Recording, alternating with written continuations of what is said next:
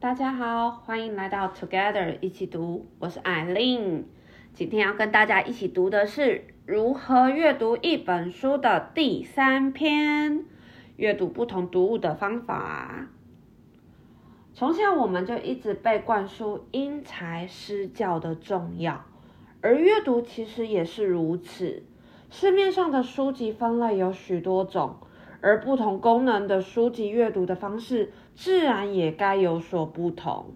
就像我们没有办法拿阅读实用性的书籍的方式来阅读小说，就像是我们没有办法透过看看书皮、前言，甚至是目录，就可以了解《哈利波特》这个故事的开始过程跟结果，更不会打开目录就只挑自己有兴趣的章节开始阅读。毕竟，《哈利波特》是一个故事。如果我们只是挑着章节来阅读，我们会遗漏故事里面的小细节，还有故事的发展，甚至是重要人物的出现。但在了解不同种类书籍的阅读方式前，还有一个更重要的事情，那就是我们要先了解我们现在正在或即将要读的书，它属于哪一类。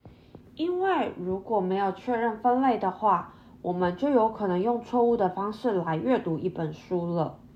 而在这边，我们将书籍分成七大类：实用性、想象文学、故事书、历史书、科学与数学、哲学书及社会科学书。七大类。首先，第一个是实用性的书籍。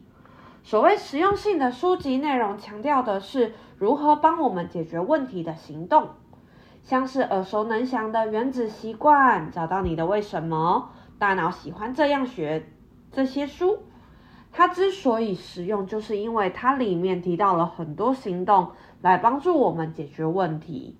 很重要的一点就是，任何一本实用性的书都不会靠着。只是把书阅读完就可以解决实际上的问题了。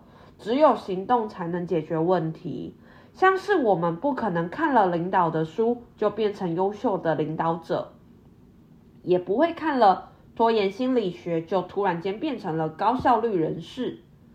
最重要的是，我们如何去实践书里面的建议，用行动来解决我们想要完成的事情。举例来说，我前阵子接触了一本书，书名是《一小时做完一天工作》。作者借由 Amazon 的案例，告诉读者亚马逊内部如何超效解决问题及效率翻倍的工作法。透过思维的改变，让大家重视时间及问题反应的速度。而在书的最后一页，特别的点出了。不要陷入三分钟热度的陷阱，唯有书本关上，立刻开始行动，才真的可以在生活中实践及改善。也只有认同作者的提议，我们才可能真的去执行。而第二个在这本书里面提到的是想象文学，因为大部分的想象文学，它的目的是娱乐。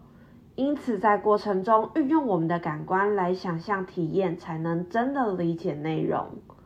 另外，在想象文学中，不要去找公式、主旨或者是论述，就像我们都不应该用看待知识传递及真理的标准来看小说。举例来说，三只小猪里面的猪大哥、猪二哥跟猪小弟，分别盖了一间房子来抵御大野狼。如果我们要用真理的标准来看，第一个问题就是猪怎么会盖房子？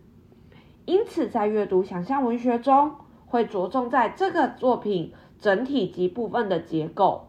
再来就是内容的共识、主旨跟论述了。拿刚刚的三只小猪来说，内容提到了三只小猪如何抵御大野狼。而这三只小猪分别拿了什么材料来盖房子？最后就是为什么猪大哥、猪二哥的房子无法抵御大野狼，而猪小弟的可以？第三种书籍是关于故事、戏剧及诗。作者对于故事书的建议就是快读，不是一心阑珊翻过去那种快读，是全心全意但一口气把它看完的快读。毕竟一个故事牵扯了太多的前提、假设、人物、时空背景，因此把阅读的时间拉得越长，就会让自己掉出那个作者营造出来的氛围。在这边，不知道有没有人尝试一口气把《哈利波特》看完呢？如果你有这样的经验，麻烦在下面留言跟我分享一下，一口气读完的感觉是什么呢？至于戏剧的部分，我们则是要在脑海中架设一个舞台，假装看到演出的实景，才能真正的去融入那个戏剧中。而至于诗的部分，我自己是觉得比较有趣。书里面建议我们，不论懂不懂的内容，都要一口气读完，然后大声的再读一次。当然，如果我们可以去查更多关于这个诗作者他的时空背景，或者是相关的资料，都可以帮助我们更了解这个诗的来源、原因，会让我们更容易融入其中。就像我印象很深刻的，在别康桥，悄悄的我走了，正如我悄悄的来，挥挥衣袖，不带走一片云彩。第一次接触的时候，可能会想说，怎么会有人默默的来，又默默的走？但因为了解徐志摩当时写的背景，因此了解他想要强调的是，离开时候很低调。却也不带走任何东西，除了回忆。你是否有记忆点很深刻的诗呢？试着再大声的去朗读它一次，可能你现在再读一次，跟之前读起来的感觉也会不一样哦。接下来第四种提到的是历史书，历史书很接近小说，但却不是独创文学。而是实际发生过的故事，因此了解来源跟阅读的资料正确，相对的很重要。就像是传记、自传，其实也都是历史书的一种，只是它的范围比较小，但它就是一个生命的故事，可以拿来让我们作为生活的指引。就像是其他的历史书，也可以让我们见古观今，知未来。而第五种提到的就是科学与数学的书了。我相信大家听到这里，应该都跟我有一样想跳过的感觉。毕竟学生时期读了那么多，离开学生生活后，是真的不想要再接触相关的知识，怎么还会刻意的去选来阅读呢？但其实这个分类里面，除了很生硬的科学书之外，像是耳熟能详的小牛顿科学百科、科普书，其实都是属于这一个分类哦。不要用想要成为专家的要求去看待这本书，而是试着去用开放的心来了解这个知识，在阅读的时候，其实会让我们轻松很多。第六种，也就是倒数第二种了，是哲学书。这类的书籍阅读的时候，重点是要发现问题，找到书中想要回答的问题。因为一旦你找到作者中心思想的原则之后，你才可以跟着作者一起去假设，一起去推演跟思考。就像鸡生蛋，蛋生鸡的议题一般，跟着作者的前提去预设状况。你才可以跟着哲学书作者的论述一起思考，进入这本书里面。而最后就是我们生活中最广泛的社会科学书，不论是心理学、语言学、犯罪学，或是教育、经济等，都属于社会科学。社会科学的议题很大，甚至同一个话题会有不一样的想法、观点。跟书籍，跟前面几种书相较之下，社会科学的书籍比较容易出现不认同作者观点的想法。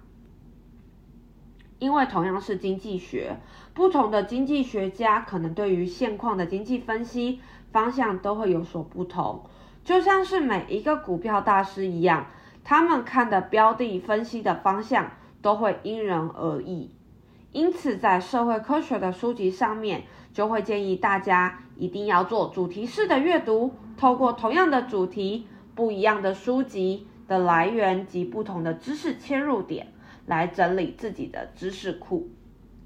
以上七种分类，你平常最常阅读哪一种呢？我自己一直以来其实都是比较着重在实用性书籍的阅读，一直到最近这几个月才开始接触小说、故事书跟想象文学。小说这一类的书对于我来说，其实真的蛮像是休闲阅读的。因此，其实我都是在闲暇的时候翻个一章一章这样的分段阅读的方式。我觉得如何阅读一本书的作者提到，一口气把小说看完这个建议还蛮值得我来尝试的。你呢？你有关于不同书籍阅读方式的想法吗？还是你有一口气阅读完《哈利波特》的经验想跟我分享呢？欢迎你们在下面跟我分享你的经验哦。而下一篇将由 Stacy 跟大家一起阅读，阅读的终极目标，他将会跟大家一起了解阅读的最后一个层次——主题阅读的方法。如果喜欢我们的节目，也请给我们五星好评，并且推荐给你身边也喜欢阅读的朋友。也欢迎留言写下你对这集的想法跟意见。祝大家有一个愉快美好的一天，Together 一起读，与你下次见。